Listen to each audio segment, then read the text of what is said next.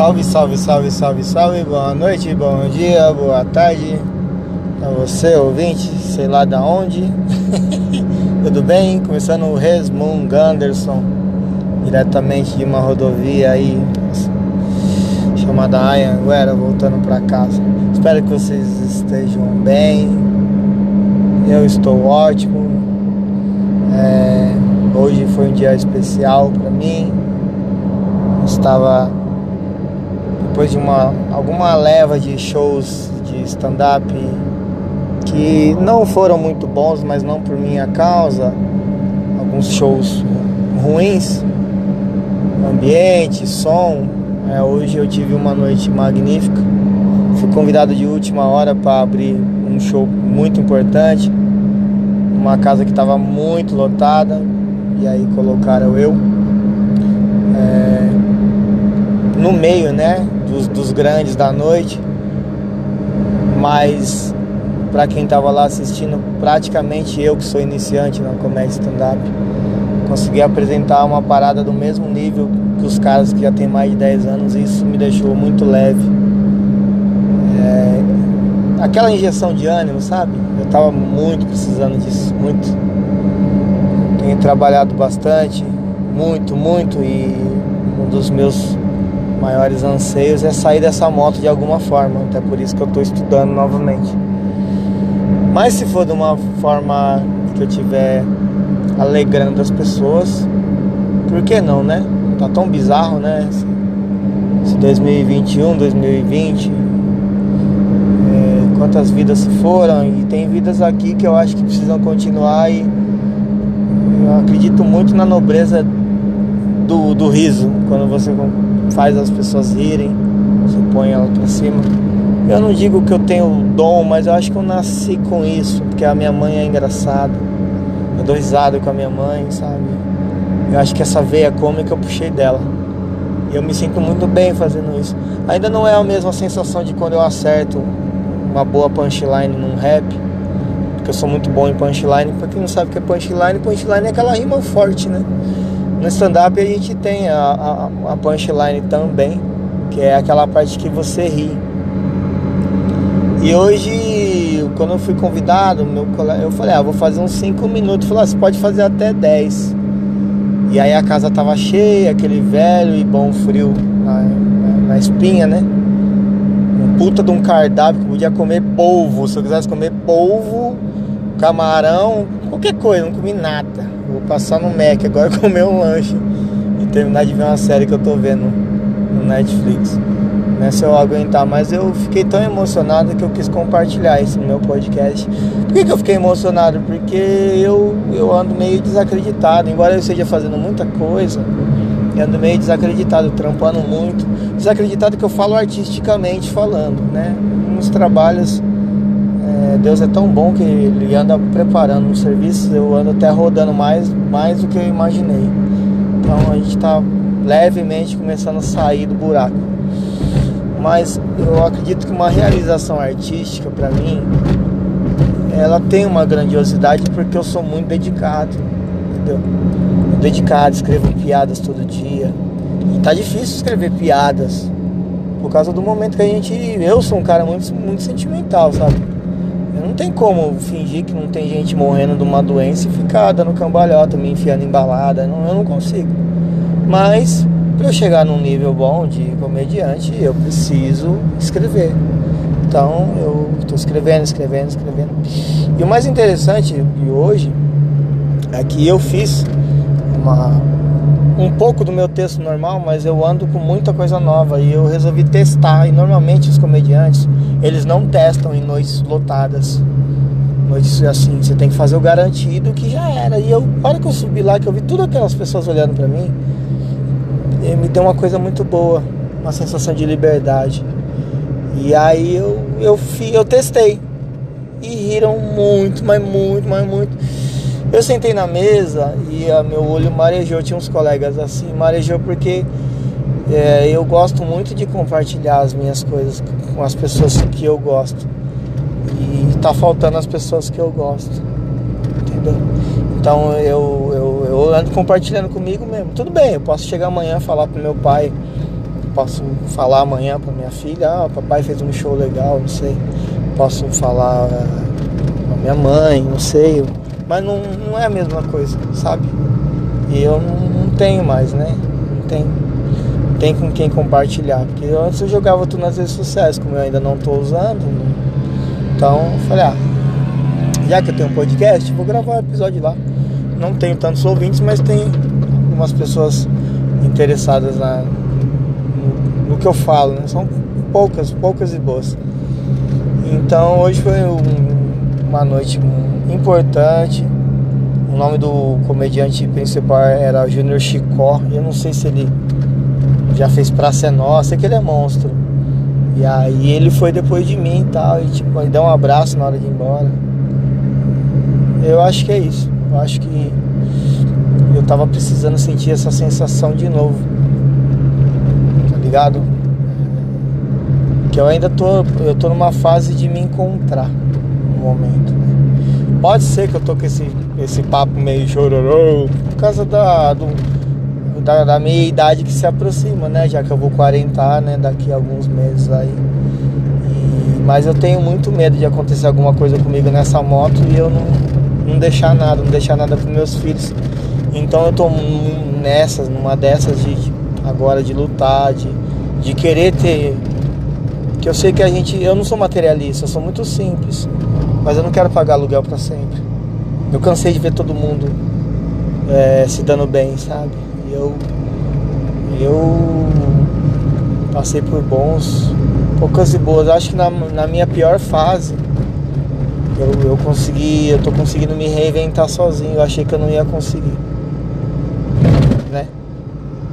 Mas eu não quero deixar bad, que hoje foi um dia contente, só queria compartilhar, mano. Nesse momento não tem com quem. aí eu falei, vou gravar meu podcast. Eu vou gravar lá e aí eu lá eu falo. Quem ouviu, ouviu, quem não ouviu, paciência. Mas foi muito legal, muito legal. Eu tô, eu tô começando a achar minha persona no stand-up, né? Porque quando eu comecei eu brincava muito, lance de ser preto, não não, de uma forma pejorativa, mas fazer umas comparações legais. E agora eu já tô pegando outros caminhos, assim, tô aprendendo a fazer diversos tipos de piadas, umas piadas um pouco mais ácidas, mas tudo dentro da linha tênue do, do respeito. Ninguém fica ofendido. E o que eu achei mais pesado é que o produtor que, que produziu o evento, o cara monstro, né? Ele chamou eu de canto na, antes de ir embora e falou, pô, cara, eu já tinha visto uma vez você tal, depois eu não te vi mais, eu vi hoje, eu fiquei impressionado com o que eu vi. E aí ele, pô, já quer arrumar umas datas pra mim. E eu, tipo assim, eu tô na categoria Open Mic, é iniciante. Dificilmente iniciantes têm. É, é, como é que eu posso falar? Oportunidade, porque a gente tem. É, são etapas, né? Você tem que criar uma, uma certa casca, um tempo na comédia e tal. E aí, pra mim, as coisas estão tá começando a acontecer um pouco mais rápido. Tanto que o, é, esse cara já quer que eu abra o show do Rodrigo Marques, por exemplo, que é já fez quatro amigos. Eu não sei se ele é do quatro amigos, acho que não. Mas ele é super famoso, sabe? E pra mim é uma resposta porque eu sei que vai ser um público grande e eu vou ter que dar o meu melhor. E a parte mais legal é que esse dar o meu melhor, ele tá, tá ficando fácil eu, eu não sei se eu vou conseguir igualar a minha construção de piada da mesma forma que eu sei fazer rima. Porque se tem uma coisa que eu domino é fazer rima. Mas eu acho que eu tô, eu tô encaminhando, tô bem encaminhado, tô bem engatilhado. Eu queria, queria, não queria dormir com isso na cabeça, falar com as paredes de novo, igual eu falo, eu parece um retardado.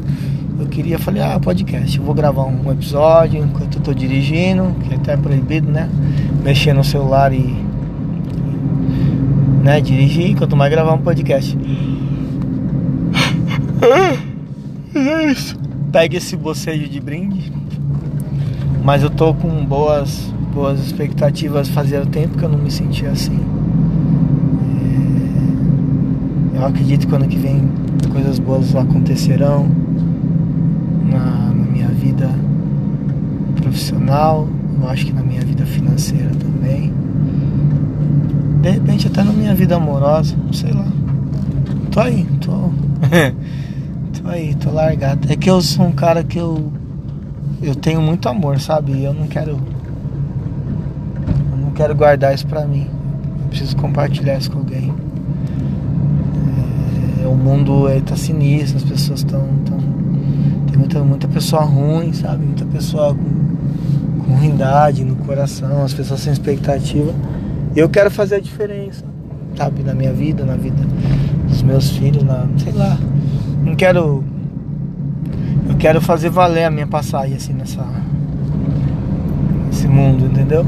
E no momento tô aí, né? Eu quero, eu já voltei a compor, tô escrevendo umas coisas bem interessantes assim.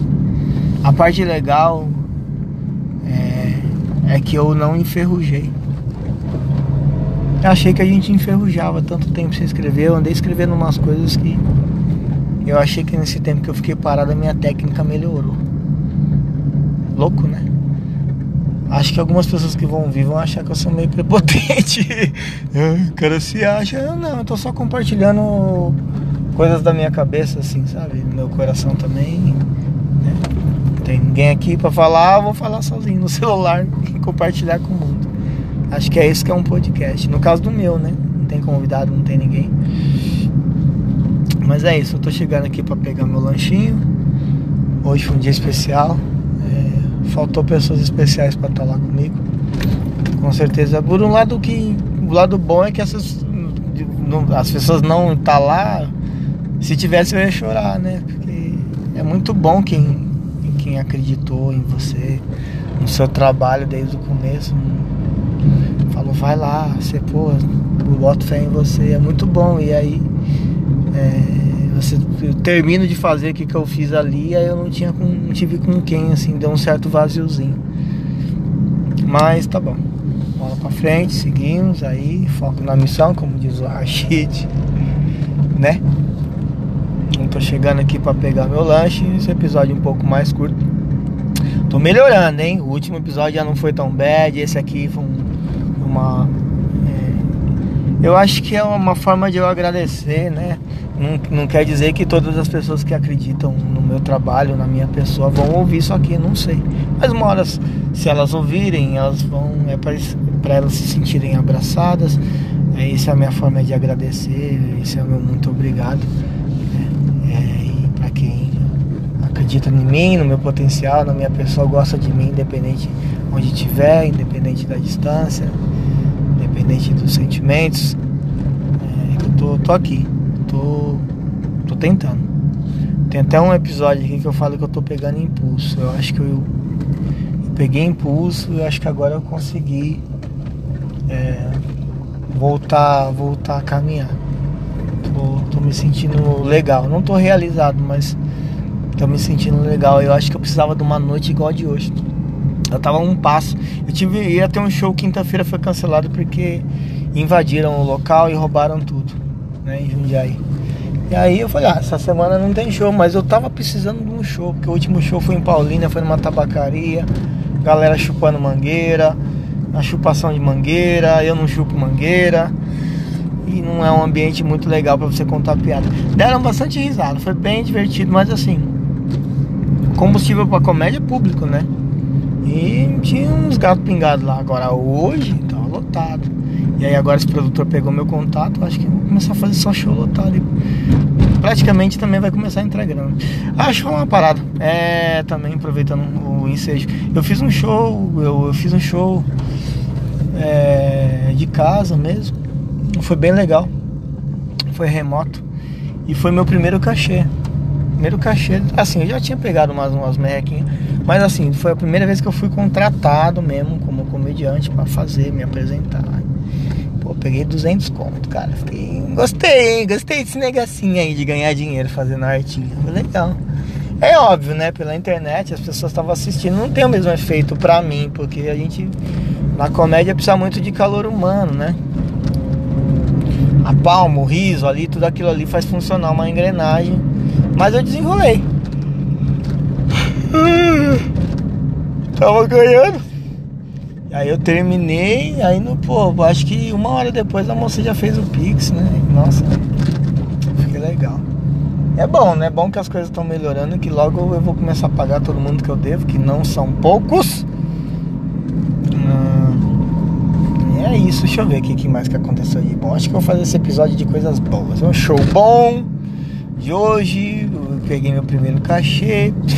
Bom, recebi uma carta também que eu ganhei uma causa num processo é, contra o Detran que eu tinha entrado, eu ganhei e aí cancelaram meu, minha suspensão.